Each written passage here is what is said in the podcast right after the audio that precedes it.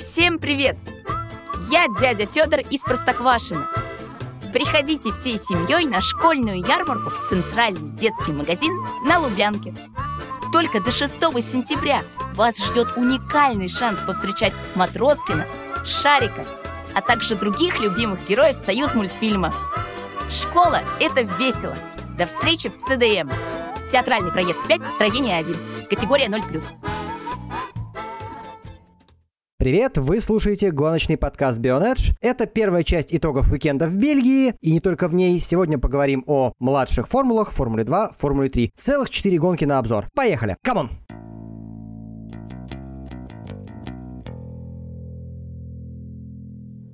И мы сегодня довольно нестандартным составом здесь собрались. Помимо меня, Димы Искрича, здесь есть, разумеется, Стив. Как вообще можно обсуждать младшие формулы без Стива? Черт побери, Стив, привет.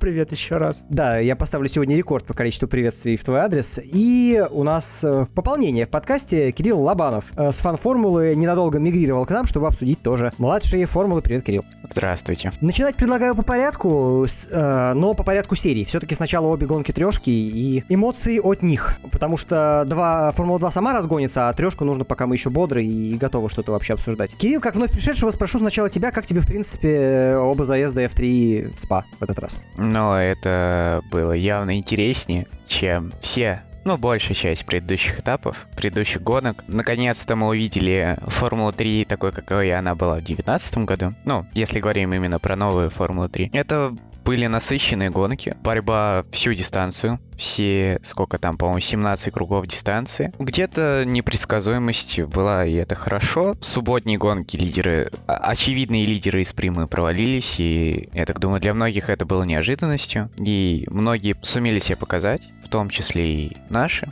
парни российские. Да, в целом это был очень хороший уикенд, я считаю. Окей, ну здесь я в целом с оценкой согласен, что это было несколько живее, чем то, что мы привыкли видеть. Стив, вопрос прицельный и к тебе. А, Есть ли у Цендели какая-нибудь история успехов на трассе в СПА? Или что вообще произошло? Почему Цендели выиграл в субботу? Да, ну, на- начало, для начала нужно сказать, что, в общем, э, не только в Ценделе дело, потому что и по ходу трансляции я об этом говорил. В принципе, в СПА очень хорошо исторически в трешке, не только в F3, но и в GP3 выступает Трайдент. Да, то есть э, в первых гонках они побеждали достаточно часто, да и во вторых тоже нередко приезжали на подиум, поэтому в данной ситуации надо от- отмечать именно работу, наверное, инженеров команды. То есть то, что оказался это Цендели, а не Давид Бекман условный, ну, в принципе, давай посмотрим по сезону. Цендели периодически выдавал действительно очень неплохие результаты. Он приезжал на подиумы в Австрии, и в Великобритании был на подиуме. Ну вот сейчас в Трайденте, скажем так, лучше оказался он именно в первой гонке. Да и во второй он выступил получше, чем Бекман. А, да и посмотри, Колдуэлл,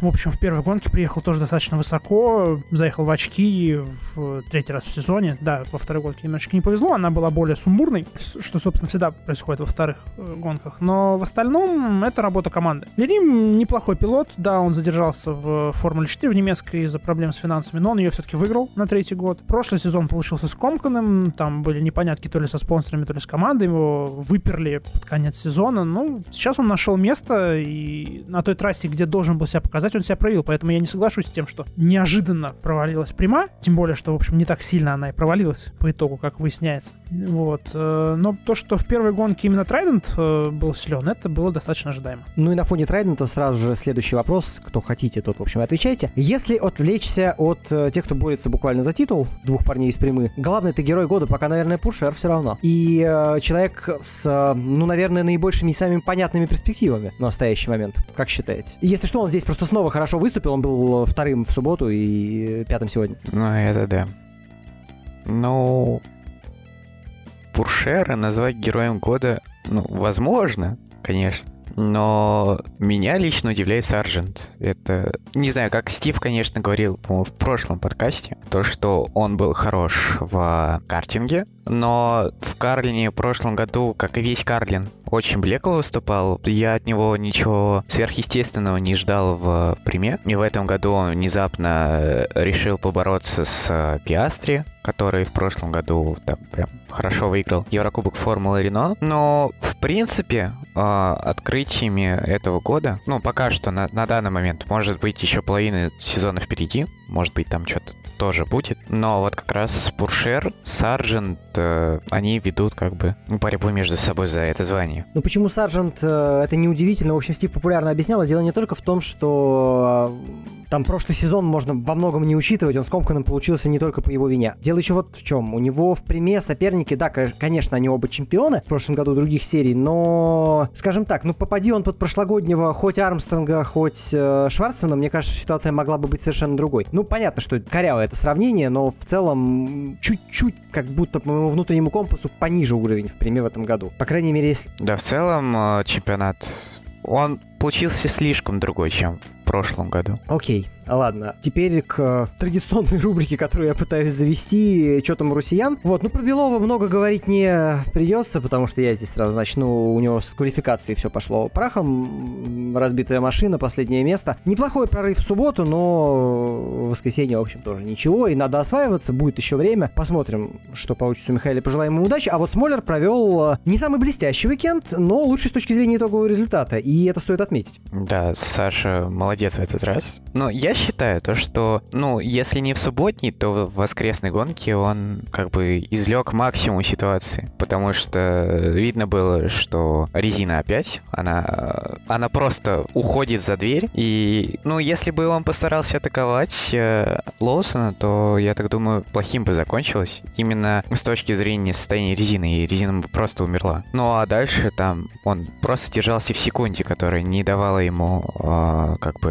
атаковать его. Ну, я имею в виду то, что секунда на зоне открытия а, крыла ДРС, которая в этот уикенд не особо-то и хорошо работала а, из-за технических конфигураций машин, которые настроены под меньшую а, аэродинамику под меньшую э, прижимную силу, имею в виду. Вот. А, ну, ну, старт с э, вот со второго ряда, ну и что? Ну, он приехал четвертым. Это все равно для него большие очки. Надо же оценивать то, что как бы он в этом году не особо в очках-то и часто появляется. Поэтому для него большие очки, что в этом, что в другом случае, то это большой, стабильный и полезный результат. Профитный, так сказать. Короткая ремарка для тебя. А, Стив, ты, я тебя перебиваю второй раз.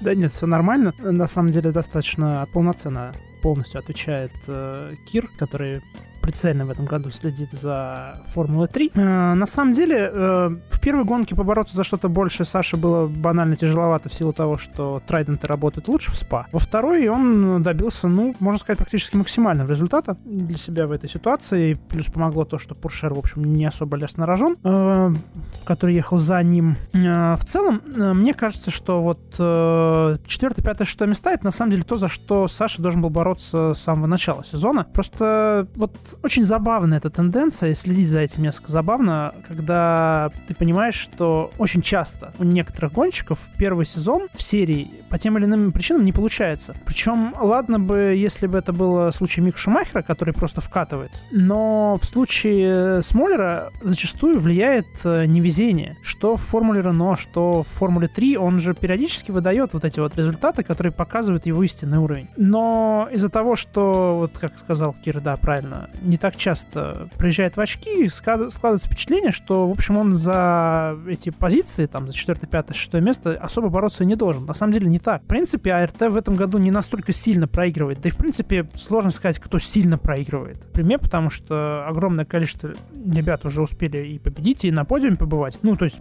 банально, у нас э, люди, которые занимают в личном зачете 16-17 место, заезжали на подиум. Деннис Хаугер и Оли Колдвелл. Да, там у нас Бенд Фискал успевал в гонке победить, при том, что он там только 13 Поэтому мне кажется, что и мне хочется, чтобы действительно вот это четвертое место в обеих гонках стало для Смоллера каким-то заделом на будущее и помогло ему в чем-то. Но, правда, не каждый раз так квалификации будет вести. Вот с квалификацией ему действительно немного повезло, потому что не все могли улучшить время. Согласен. Что касается Миши Белова, то, в принципе, в тренировке, по тренировке было видно, что он старается выжимать максимум из машины. Ну, как бы понятно, что машина какая есть и не позволяет, да, бороться за более высокие места. Харус, ну, Харус это Харус, да, прямо скажем, в этом году. Вот, возможно, вот это именно желание показать себя, оно помешало еще и в квалификации, из-за чего там получился срыв на ровном месте заднего моста, разбитая машина. Опять же, в гонке он себя показал очень неплохо, не потерял там, где мог бы, отыграл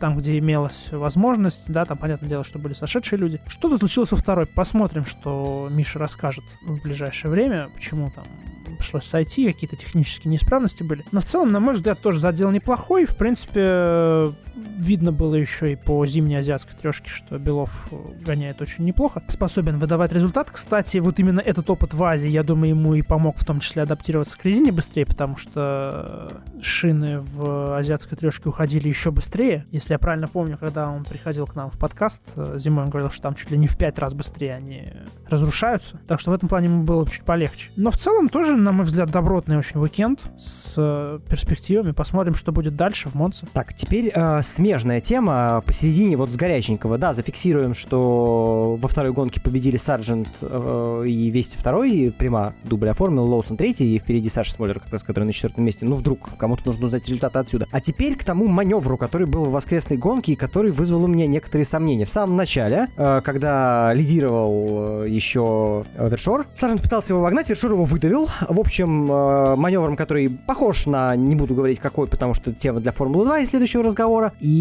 ничего не произошло, даже расследование. А, какое у вас отношение к э, тому маневру, к тому, как Вершор себя повел в этой ситуации? Стоило что-то предпринимать судьям? Дим, знаешь, а, автоспорт будет меняться. Гонки будут э, появляться, уходить, чемпионат разрушаться и создаваться, но всегда на нашей планете, во всех разговорах об автоспорте будет одна вечная тема судейство. Ну, она в любом спорте есть. Автоспорт в этом смысле совсем не уникален. И везде, где есть какая-то вот оценка субъективная, разумеется, вопрос будет подниматься. Хоть это игровые виды. Слушай, да даже в, в каком-нибудь биатлоне, в котором, ну, казалось бы, да, все равно судьи иногда принимают решения, которые люди не понимают. Ладно, опустим биатлон, это особая тема для разговора. Ну, я к тому, я к тому, что, авто, а, я к тому, что автоспорт в этом смысле совсем не особенный. Ну, это да. Но, как бы, тут очень сильно похоже на тот инцидент, который был в Формуле 2. Но, честно говоря, я не знаю, известны судьи, которые Формулу 2 и Формулу 3 судят? Ну, найти можно информацию, я сейчас просто не готов точно утверждать. Но она такая, она в подвалах лежит. Такое создается ощущение, то, что как бы они просто зовут человека с улицы, показывают вот этот, эту запись 20-секундную и говорят, ну кто виноват?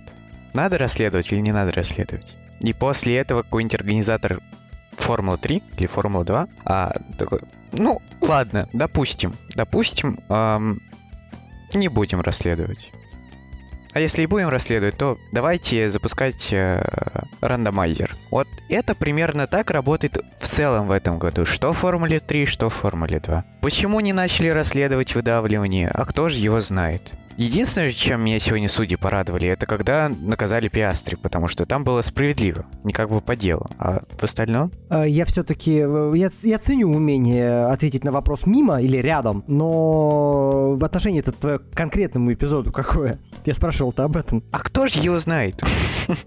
есть, у меня, например, есть мнение, что это то, ну, то же самое, и до, должна быть симметричная реакция. Тоже его знал? Нет, твое, конечно, право не отвечать вообще, просто как-то, по-моему, сформировать мнение здесь не очень сложно. Знаешь, я, я скажу так, а, как бы выдавливание было, но дальше ничего говорить не буду по этому поводу. Ну, есть еще, на самом деле, один эпизод, достаточно интересный, тоже в Формуле 2, но я не успел его пересмотреть, а этот я успел посмотреть повтор, и я уже, ну, однозначно могу сказать, что я не вижу принципиальных различий, там в несколько сантиметров разницы в траекториях. А, Стив? Ты знаешь, а, как бы мне не хотелось э, соглашаться с э, не так давно высказанным пассажем э, Вади, Вадима Химика по поводу ценности и важности, скажем так, нарушения в начальной стадии гонки и в, кон, э, в конечной, э, но мне почему-то кажется, что и в Формуле 3, и в Формуле 2 в этом отношении э, поддерживаются вот этого мнения. Он действительно выдавливал, я не буду с этим спорить, но мне кажется, что судьи могли учесть плотность борьбы на вот стартовых отрезках дистанции. Да, и поэтому рассчитать это как э,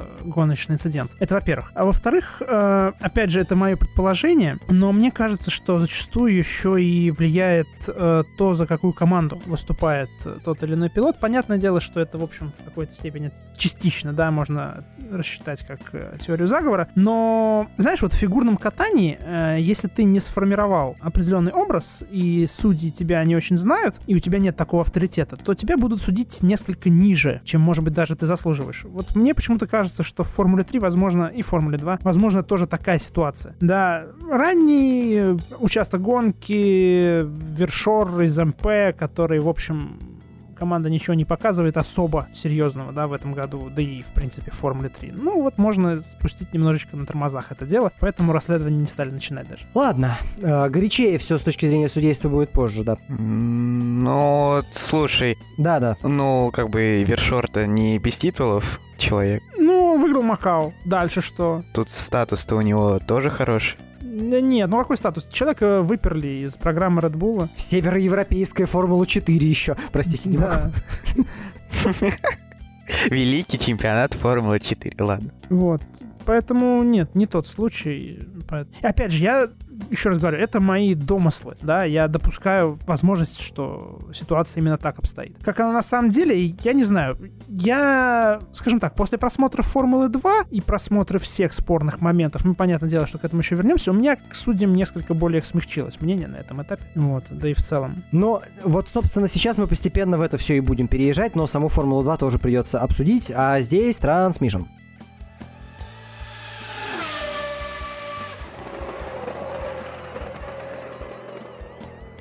Итак, э, ребята постарше, машинки посерьезнее. Формула-2, Бельгия и попозже, естественно, тоже судьи. Я думаю, что мы говорить будем о судьях дольше, чем, собственно, о гонке, хотя это может быть и переплетенные темы. Посмотрим. Э, в общем, впечатление, конечно, все еще очень контрастное. Вот уж на что Формула-3 не была нудной в эти выходные. Формула-2 это просто чертово безумие. Опять. Вот, очень много всего происходит, очень интересно смотреть. И даже если за победу не ведется борьба, то все равно получается очень интересно. И да, стивовское предсказание, возможно, впервые получило шанс сбыться. Он еще до старта квалификации говорил, что у Цуноды в Спа и Монс есть все шансы выступить хорошо. В общем, так оно и вышло. Ну, в большей степени в первой гонке, да. Ну, по- нет, я, я имею в виду, что ну, э, вторая гонка чуть более случайная, там приходится победителю стартовать в толче и так далее. Хотя, хотя на самом деле, на самом деле, в прошлом году в э, СПА, хотя нет, он примерно равнозначно выступил там в том году, но в этот раз у него тоже были шансы, в принципе, во второй гонке зацепиться за что-то больше. Но и он сам слегка себе подсуропил, и Кристиан Лунгор там в какой-то степени помог. Вот. Э,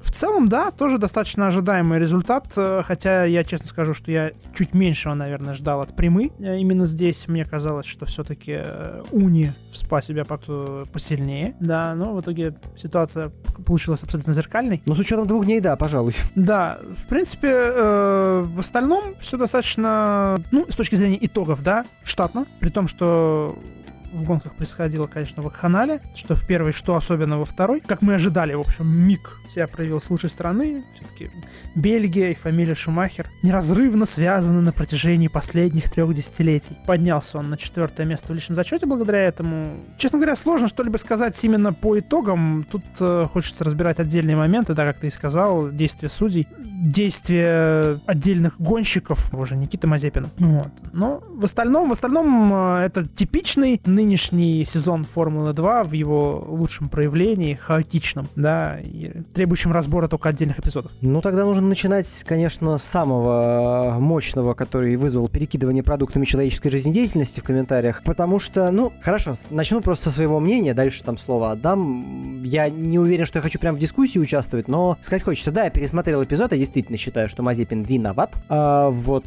э, в эпизоде с Цунодой на трассе. А по поводу штрафа за табличку в закрытом парке, который, эм, как это правильно сказать, усло- как условный срок, только условный штраф. Это странное решение. И, на мой взгляд, то, что вообще по этому поводу было принято такое недонаказание, это следствие Никитиной поганой репутации, которая тянется с прошлого года. И хотя он совершенно изменился, чуть ли не зеркально по сравнению с самим собой про- прошлогодним, она все равно работает ему не в плюс. Потому что я понимаю, есть э, как минимум несколько человек даже в пилотоне Формулы 2, которым бы за это не сделали абсолютно ничего. Просто потому что они э, с что даже если и ведут себя каким-нибудь странным образом, они звезды, вот, будущее. И их надо беречь и ограждать от такого стресса, а Никита, он рента, с ним можно что угодно делать. Ну, то есть, слава богу, что не впаяли реальный штраф за это, серьезно, но я не понимаю и такого решения. Вот, еще это расследование по поводу эпизодов на Питлейне. Короче, мути нагнали больше. В эпизоде Суноды, ну да, окей, виноват. Правда, я сказал, э, какие у меня проблемы с этим в блоке про Формулу 3. А так, э, сколько подняли всего. И самое интересное, почему-то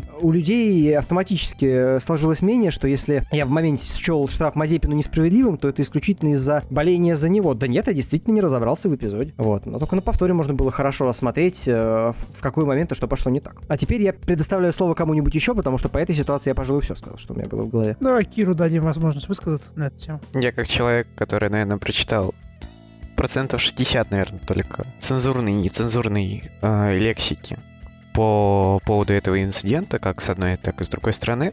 Я имею в виду про фан-базы, российскую и японскую, плюс э, немного европейской. Знаете, этот, во-первых, инцидент, который произошел на трассе но на моей памяти таких много. Э, и как бы... Ну, я уже сказал, что я думаю как бы о судействе. 5 секунд давать, ну, это право судей. Это их решение. Его оспорить может только команда как бы наказуемого. Ну, что ж поделать. 5 секунд и 5 секунд.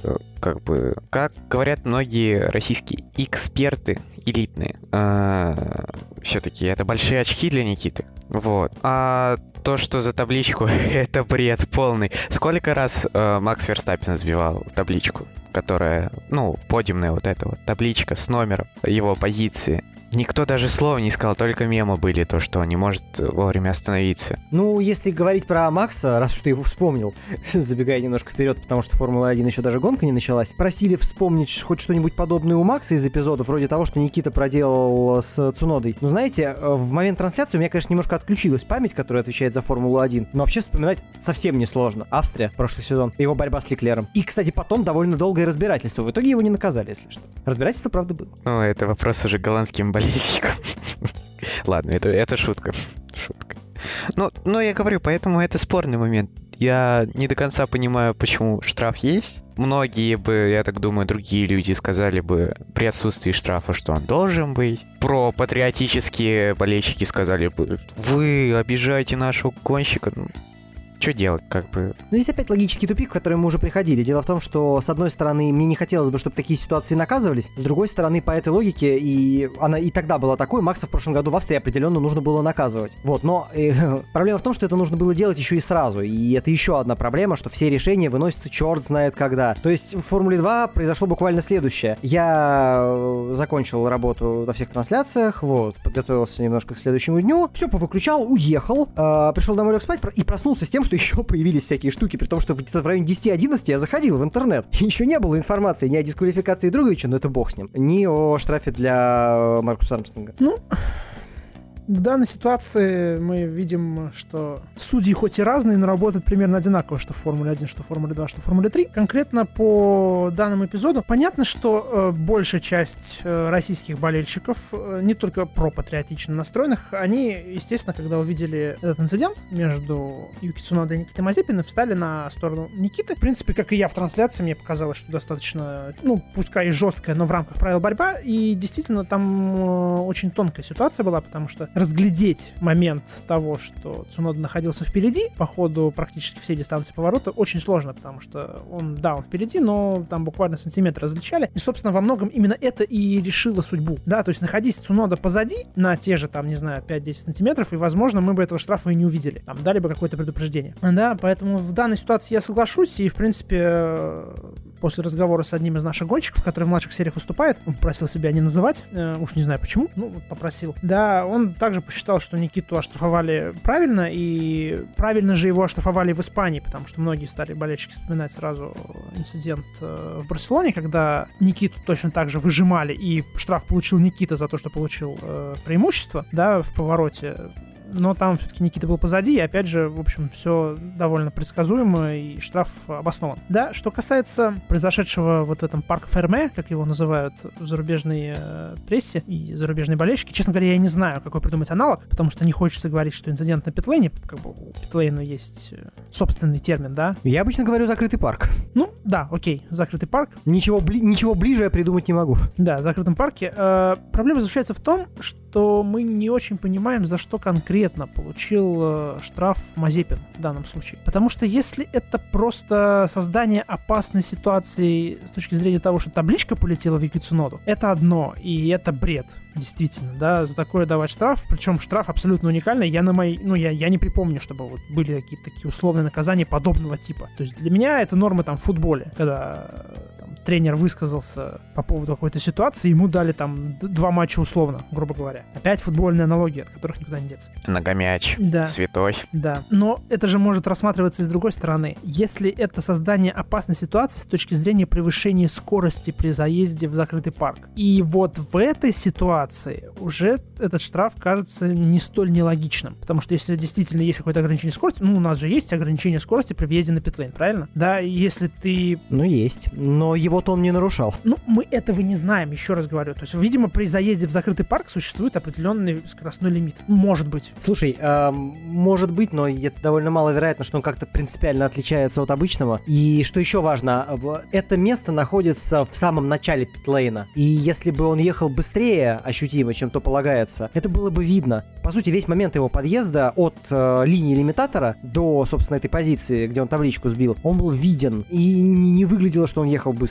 Ну, я понимаю, что у меня нет э, показателей спидометра, но Да, это может быть вопрос там 2-3 км в час. Э, Плюс, э, опять же, по словам самого Никиты, в тот момент у него были холодные тормоза, и он слегка отвлекся на общение с э, командой. Он просто банально мог позже нажать на тормоз, чем это положено, например. Да, Ну, понимаешь, тогда начинается а, абсурд в другую сторону. Если это превышение скорости на питлейне, почему это тогда условное наказание? Это давно предусмотренная ерунда. потому что это не питлейн, о чем ты только что сказал. Это закрытый парк. Он не ехал на питлейн, он ехал в конкретную зону, которая э, предусмотрена для э, нахождения там автомобилей после финиша гонки. Знаешь, что я думаю? Судя по странности наказания, не до наказания, а, эта ситуация просто не была прописана. Возможно, возможно, что это такая дыра. Вот, и они сочли, что выдумывать правила на ровном месте просто чтобы наказать Мазепина, это уж как-то совсем странно. Вот, но не отметить это никак они не могут. И приняли вот такое решение. Что-то после того, как я тебя выслушал, я склоняюсь к этой мысли. Возможно, да. Ну, просто мне показалось, что вот это возможно вполне. Именно по той простой причине, что штраф, он а, абсолютно нов для нас, да, и не до конца понятен. Сам Никита при этом э, и это в плюс ему он отметил, да, что это решение судей, что с решениями судей надо соглашаться. И, в общем, да, он единственное, что он хотел получить разъяснение и по этому эпизоду, и по эпизоду с Цунодой. И, в принципе, мы по второй гонке видели, что он сделал определенный вывод, что он продолжает учиться. Это замечательно. Он уже не лез настолько серьезно в том месте, где, э, собственно, случился этот инцидент. Хотя было у него пара моментов, когда он мог бы, наверное, чуть активнее там действовать. Но в целом очень рад, как Никита все это принимает да, как бы там японцы не ругались и не говорили, что о, сошлите его там Формула 3 в GP3. Нет, он учится. И, собственно, продолжая тему этого штрафа, не только конкретно в этом месте, но и вообще в Формуле 2, где судьи в этот уикенд были удивительно последовательны, Цунода сам, в общем, накосячил. Понятное дело, что, возможно, ему там помог э, с выбиванием Карла Майла, это Кристиан Лутгор, который непонятно как возвращался на трассу. За это столкновение, и, собственно, из-за того, что там был, видимо, из-за того, что там был Лунгор, из-за того, что это была начальная стадия гонки, он получил 5 секунд. Ну, то есть вот мы видим посл- последовательность судей, все в порядке. Ну да. А, ну да, и на самом деле мне казалось странным, что Цуноди 5 Дарували 10, опять же, пересма... вот этот эпизод я успел пересмотреть, я толком не разобрался в другом, который между Тиктумом и Ниссане, но это чуть позже. А, эпизод с Дарувалой более очевидный, потому что Сато тормозил абсолютно обыкновенно, и Джахан просто промазал точку торможения, но если ты промахиваешься в точке торможения и едешь просто другому в корму, ну а что с собой делать? Еще мягко, можно было 25 нарисовать. Получаешь по максимуму. Да, нормально. Да, можно было 25 нарисовать запросто. Так-то. Ну, в смысле, проезд. Он просто читал туториал. Он просто читал туториал, чтобы быть быстрее. Но не получилось.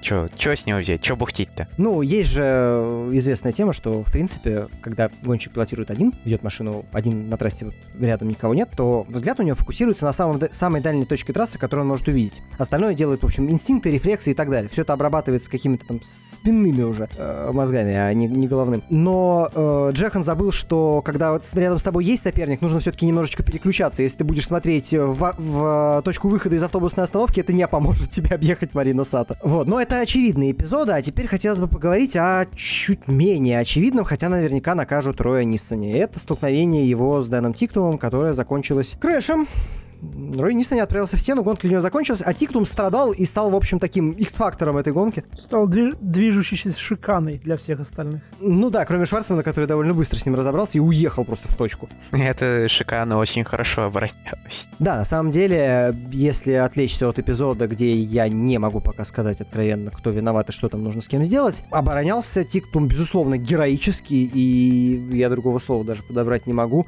И он настолько был медленнее, и при этом Джоу и Гьотто, по-моему, только его прошли. А, нет, э, Джоу Цинода его прошли э, вне зоны ДРС. Он сдерживал всех. Хотя... Ну, под конец уже, когда начала резина окончательно у него уходить. Да. Вот. Э, проигрывая там две с лишним секунды на втором секторе на одном временами, он на этом самом втором секторе в СПА, где все-таки и там можно периодически обогнать даже в Формуле 1, умудрялся держаться. Это, конечно, серьезное достижение. Очков ему оно, правда, не принесло, но надо было быть аккуратнее. Я все еще считаю, что Тиктум, даже если он не, не виноват, как минимум погорячился, потому что э, гонка длинная, и черт с ним, в конце концов, в этом эпизоде было с э, Ниссани, он технически быстрее, в общем, обычный, и надо было думать о последствиях. Возвращался он даже э, раньше на трассу, чем Цунода, после того, как Мазепин выдавливал Цунода. И даже если там в неправильном положении был Рой, у него времени не было отреагировать прежде всего. Он мог еще и не видеть Тиктума. Ну, короче, масса вещей вещей, по которым мне кажется, что если Тиктум и не виновен с точки зрения правил, он не прав для самого себя в первую очередь. Не стоило оно того. Но как э, названный Алексеем Львовичем э, группа поддержки, поддержки Роя Нисани, я буду стоять за Роя. Так что стоять за него специально не буду, но немножко развернуто, развернуто высказался. Нет, ну я еще раз повторюсь, я, у меня нет, во-первых, анборда с машиной Nissan. Я очень надеюсь, что он появится, и я получше оценю его глазами, что происходило. Но... А разве у него камера была в этот уикенд? Может быть, у нее не было камеры, но мне бы хотелось ее посмотреть, потому что без этого что-то решить достаточно сложно. С вертолета, наверное, есть, там тоже можно подумать, но здесь непонятна степень, понимаешь, не то, что надо наказывать, не надо наказывать, а насколько он буквально в ситуации виноват, насколько он мог что-то в ней сделать. А вот Тиктум точно мог, но не попытался. Важнее было вот... Хотя, с другой стороны, Стив мне еще во время трансляции сказал, что, возможно, Тиктум не контролировал машину совсем. Но, с другой стороны, как объезжать, э, когда тебя уже выдавили, выбор у него точно был до первого бублика вот этого. Но тот поворот с точки зрения возврата на трассу надо вообще целиком переделывать. Надо делать отдельную дорожку для этого. Убирать так она есть. По ней Лунгор как раз проехал, потом выехал перед Айлотом, а Вайлота въехал Цунода и развернул его, так что тоже не лучше, ладно. Не, нет, я, име... я говорю переделывать, не то, что вы есть. Это в, топку. Убирать нафиг эти лежащие полицейские, на которых в Формуле 3, по-моему, кто-то застрял, да, после, после разворота. Делать вот это вот оранжевый бублик по краешку ребрика и делать специальную дорожку, чтобы возвращались безопасно, возвращались на трассу и пропускали а, тех, у которых выиграли время или просто возвращались на трассу. А... Есть небольшая проблема. Следующий поворот, во-первых, правый, а во-вторых, довольно узкий, поэтому сходу у меня технического решения не приходит. Как это можно исправить? На то они инженеры Формулы-1, чтобы придумывать грамотные решения, которые помогут всем чтобы это было безопасно, эта дорожка маленькая должна вести в туннель, который выведет уже к следующему повороту и слева. Вот это будет безопасно. Но очень сложно, боюсь, на такое никто не пойдет. Да, и при этом мы должны помнить, что это все-таки СПА, классический автодром, который вообще Хотелось бы, чтобы не трогали больше вообще никогда, чтобы он был таким, какой он есть. Ну, когда-нибудь найдутся очередные зеленые, которые решат, что и в этом лесу слишком много места занимает автодром. Не знаю, во что можно превратить спа из этого, но думать об этом, честно говоря, пока не хочется. Давайте скажем спасибо, что пока там после прошлогоднего инцидента с Юпером остался в нынешнем виде связка Оруш-Родион. Ну, они же просто хотят в гравий закатать, вроде бы. И, или, или уже не хотят. Если бы они это сделали, не знаю, не отправился бы после этой гонки Лука Гетто в больницу. Что-то мне как-то вспомнилось сразу, как его красиво начало разматывать в какой-то момент на выходе. Ну, там вообще достаточно сложное аэродинамическое место. Их немного в календаре, вот, на этом подъеме. Там, я, во-первых, боюсь себе представить, как ощущается вот эта перегрузка и где у гонщиков оказывается желудок. Вот, в формулах. В кузовах, конечно, не так это все, все чувствуется, понятно, но не так же. Вот, ну и потом аэродинамика тоже там работает не так же, как везде, и меньше там прижима, поэтому легко и разматывать. Так что не уверен я все еще, несмотря на все увещевания, что там гравий нужен. Возможно, там нужно какое-нибудь абразивное покрытие или еще какая фигня. Но там надо еще надо еще разговаривать с гонщиками по поводу левого апекса. Не который Уруш Красная Вода, а именно который третий апекс. Ну, где он? Пятый, по-моему, поворот. Где они как раз прыгают, их разбалтывает, и начинается вот это вот танец бубном. Да-да-да, вот там же Гиота и ошибся, только поймал потом машину. Но его вроде раскидало уже в зоне безопасности. И, или это все шло от Апекса? Я просто не, не до конца помню. Нет, нет, он а, про, промазал Апекс не в ту сторону, он не правее проехал, а наоборот левее, зацепился за поребрик, подпрыгнул чуть-чуть, и потом вот уже, да, его разбалтывало. Он э, сначала обратным движением руля поймал, потом распрямил и в итоге проехал шире. Дальше вернулся. Там достаточно детально, там был хороший повтор, на котором прям все можно было рассмотреть посмотреть. Не, Гёта по итогу молодец, конечно, ошибся в Родионе, но тачку спас и гонку вообще себе спас. Да, в принципе, всем, всем, всем гонку спас, потому что вылетел он там, там машины безопасности, да. Красные могли быть вообще. Вспоминая аварию Магнусона даже, например. Я не беру в пример, конечно же, прошлогоднюю аварию, это совсем особенная ситуация. Но там могла, кстати, повториться прошлогодняя авария. Ну, я думаю, что с этим поработали, наверное, машины от барьера так не рикошетят. Да они в целом не всегда так рикошетили. Я вспоминаю в первую очередь из недавнего. Магнус, он еще в Рено выступая, тоже разбился вот на выходе из Родиона, очень прилично. Но, несмотря на то, что он был задействован в эпизоде вообще один, там все равно были красные флаги, потому что там барьер был на себя не похож после этого, после удара. Ну, это да. Вот, и, скорее всего, пришлось бы гонку останавливать. И все-таки я не понимаю, почему там покрышки оставили. А они сделали сейфер барьера, или как он там правильно называет? Я думаю, что там как-то все-таки сделано слоено, потому что если бы опять была какая-нибудь подобная авария, и кто-то отскочил бы обратно на полотно, это был бы полный трэш, там организаторам нужно было бы как минимум за... со своей работой нынешней прощаться, потому что, ну, так дела не делаются. Мне кажется, уже в прошлом году добрый, добрая половина штата попрощалась. Ну, соответственно. Ладно, что-то увлеклись мы, переключились внезапно на несостоявшуюся аварию Луки Гетта. Да, на самом деле у меня больше вопросов возник, э, возникло не по отношению решения судей в моменте Nissan Тиктум, хотя я считаю, что там, в общем, Тиктум, если и виноват кто-то, то Тиктум. Да, э, у меня больше вопросов по первой гонке и по обороне Делитраза. Который смещался несколько раз на подъеме Кемель, да? Он устроил там змейку в Кемеле, и, честно говоря, я не понял, почему это никак не рассматривалось. Э,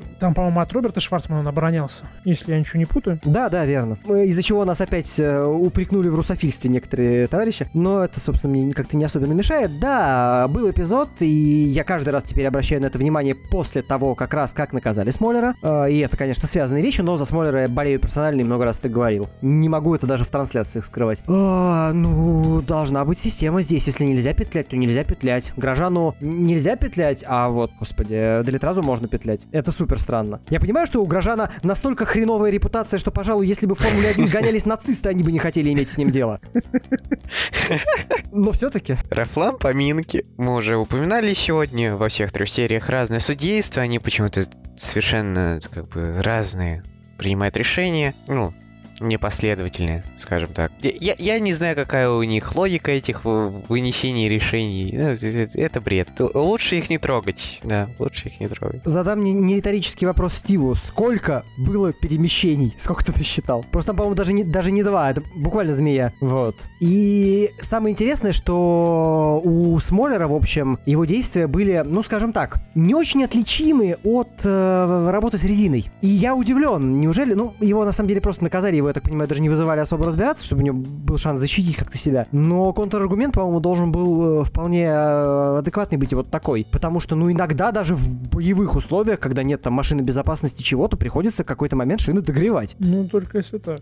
И поди ты докажи, что это было не так. Единственное, что может быть в этой ситуации, почему не стали смотреть, это то, что э, Смолер все-таки это делал на протяжении нескольких кругов подряд. когда оборонялся. Ну, верно. Здесь, э, да, его предупреждали по радио. Правда, еще раз повторюсь, мне непонятно, почему нельзя было использовать черно-белый флаг, чтобы Саша действительно понял, что это не команда говорит ему, чтобы он был аккуратнее, а дирекция гонки. И реакция все-таки должна быть э, соответствующей и различная, в зависимости от... Ну, да, согласен, что не повторял э, Делитрас такого маневра, но сам по себе он выглядит ровно как тот, с которого это правило началось, а я не устаю напоминать, что это было в борьбе Льюиса Хэмилтона и Виталия Петрова в Малайзии 2010 года. Очень-очень давно. До этого никто не беспокоился насчет количества смещений на прямых и в зоне торможения. Эх, были времена. Были, причем даже не очень давно, даже неплохо я их помню. Ну что ж, э, мы обсудили, в общем, все события.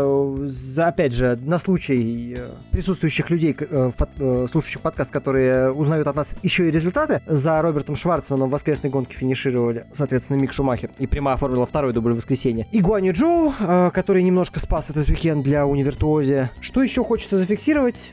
Э, напоследок, э, Формуле 2 в таблице личного зачета, конечно, хаос такой же, как у них обычно в гонках происходит. Я думаю, что нужно отметить э, все-таки то, что у нас впервые за этом, в этом сезоне все три российских пилота попали в очковую зону. Да, Артем Маркелов, скажем спасибо штрафу для Цунода, оказался таки восьмым и набрал один зачетный балл. Э, мог бы, наверное, и больше, если бы гонка чуть лучше сложилась, но в целом Артем снова напомнил нам о том, что он хорошо умеет делать, он очень здорово умеет обгонять, а в спа это получается, раз дозволяет позволяет. Хорошая гонка воскресная получилась для него. Есть у кого-нибудь желание спрогнозировать, кто возьмет титул в этом сезоне? Я понимаю, что этапов еще много. Но, скорее всего, меня сейчас будут как бы говорить, что а, Патриот но, скорее всего, будет это Роберт Шварцман, скорее всего. Но никто не знает, какая будет форма на следующих этапах у, во-первых, у Колома Айлота, который всего в 10 очках позади. И никто не знает, что нам покажет Юки Цунода дальше. Потому что, может быть, он просто все выиграет. И пока прощай а, одно из мест в Альфа Тауре. Как это? Ну, тут, кстати, еще один интерес есть с точки зрения результата. Я хотел это озвучить, но чуть подзабыл по ходу нашей записи. А, дело в том, что титул что Айлота, что Шварцмана все-таки создаст для Феррари не самую приятную ситуацию, потому что они явно уже собираются Мика использовать в Альфа Ромео. И все-таки, если человек из программы Феррари выиграет титул в Формуле 2, они вообще его проигнорируют. А, при том, что Шумахер-то даже в этом году выступает не очень стабильно, и ему можно переходить в Формулу Формулу-1, но вроде как не обязательно. А, я думаю, будут огромные вопросы даже внутри самой Феррари. Типа, а то ли мы делаем, тем ли мы занимаемся, и нужен ли нам как бы им о скорости сейчас думать нужно в первую очередь, а не о пиаре. Причем даже главной команде, не говоря уже о клиентских, у которых совсем беда. Спасибо новому двигателю, так сказать. Да-да. Ну, а я скажу, ну, вы все знаете, насколько я офигительный прогнозист, да? А, я скажу, что чемпионом станет Ник. Я тоже хотел так сказать, кстати, и избавить Феррари от головной боли и проблем. Не надо будет никого в хас сажать. Это знаешь, это как та великая теория, что э, в СПА Мик начинает просто э, всех унижать, доминировать. Ну, как было в Европейской Формуле 3, будут настройки давать, которые заведомо будут его вести к первой позиции, вообще не изнашивать резину, не тратить топливо. Ну, типа, чтобы запас был, можно было всегда высший режим мотора использовать, это будет вообще гениально. Ну, я скажу пока, что в европейской трешке действительно доминирование началось для Мика со СПА, но он там выиграл только третью из трех гонок, а в двух других был не так хорош. Это, во-первых. Но, во-вторых, э, действительно, этап СПА в нынешнем сезоне у Мика пока получается лучшим. Э, в Венгрии он дважды был третьим, здесь он третий и второй, и впереди, в общем, э, гонки, которых вполне ему по силам отыграть менять позиции, тем более там не так много до первого места, до Роберта, между ними всего 26 очков. Это легко отыгрывается даже за один этап, неудачно проведенный одним из гонщиков. Как это показал опыт Юки Цуноды. Да, но есть еще э, довольно интересная вещь, которую я хочу сказать э, на, так сказать, грядущее продолжение сезона. На мой взгляд, э, титул будет выигран или проигран прежде всего в Мюджелло и альтернативной конфигурации Сахира, который, к которым абсолютно никто не готов. Ни у кого нет наработок, ни у какой команды не будет преимущества. И вот что произойдет там, причем это зависит далеко не только от гонщиков, может быть, даже в первую очередь не от гонщиков. Мне кажется, что вот эти два этапа будут во многом решающими. В остальном э, Монса, Сочи, Сахир обычный, я думаю, будет некоторый баланс, э, и и все примерно останется также перемешано, ну только если кто-то в субботу уж совсем в начале не сойдет, не потеряв все шансы. Вот. В Мюджелла и альтернативном Сахире проблемы могут возникнуть просто, даже без столкновений и вылетов. А я с тобой не соглашусь, потому что Мюджелла достаточно популярная трасса в младших сериях, и команды, которые заявляются для участия, например, в Формулу-4 в итальянскую и в Формулу Региональ, и, по-моему, даже в Формуле Но в какое-то время эта трасса была, у них настройки под эту трассу есть. Поэтому, на мой взгляд... Ну, они есть все равно для другой техники, не для этой. Я думаю, что адаптировать им будет не так сложно, поэтому мне кажется, что судьба титула у нас будет практически решена по итогам Сочи. Ну, а второй Сахир просто закрепит всю эту ситуацию, так сказать, закольцует, да, абсолютно незнакомой новой трассой, которую даже не тестировали. Да, пилоты по понятным причинам она не использовалась до этого. Но вот мне кажется, что титул будет решаться, будет решен, точнее, уже практически полностью интрига э, после Сочи. Вообще любопытно на самом деле. Ты оптимистичен. Как все будет выглядеть в этом альтернативном Сахире. Единственное огромное счастье, что туда не отправили Формулу 3. Потому что это я боюсь себе представить на трассе, которая будет проезжаться за 55 примерно секунд Формулы-1. Ну, понятно, что эти помедленнее там из минуты не выедут. Но все равно, представить себе 30 машин, боже мой. С другой стороны, неплохой аттракцион. А и сразу вспоминается Монса прошлого года в квалификации. Да, где все в итоге облажались, и мы потом долго обсуждали в подкасте, а что теперь, собственно, с этим делать и как с этим бороться. Да, я хорошо это помню. Вот. Ну, а на этом, я думаю, обсуждение можно заканчивать. Э, с интересом ждем продолжения сезона. Для вас сегодня в первой части подкаста работали я, Дима Искрич. Я Стив. И группа поддержки Рой Нисани Кирилл Лобанов. В лице Кирилла Лобанова, да, спасибо, Кир, что зашел. Что ж, э, с моей точки зрения, мы услышимся совсем скоро на трансляции гонки Формулы-1, ну а по факту во второй части выпуска, которая этой самой гонке будет посвящена. Спасибо за внимание. Пока. Всем пока.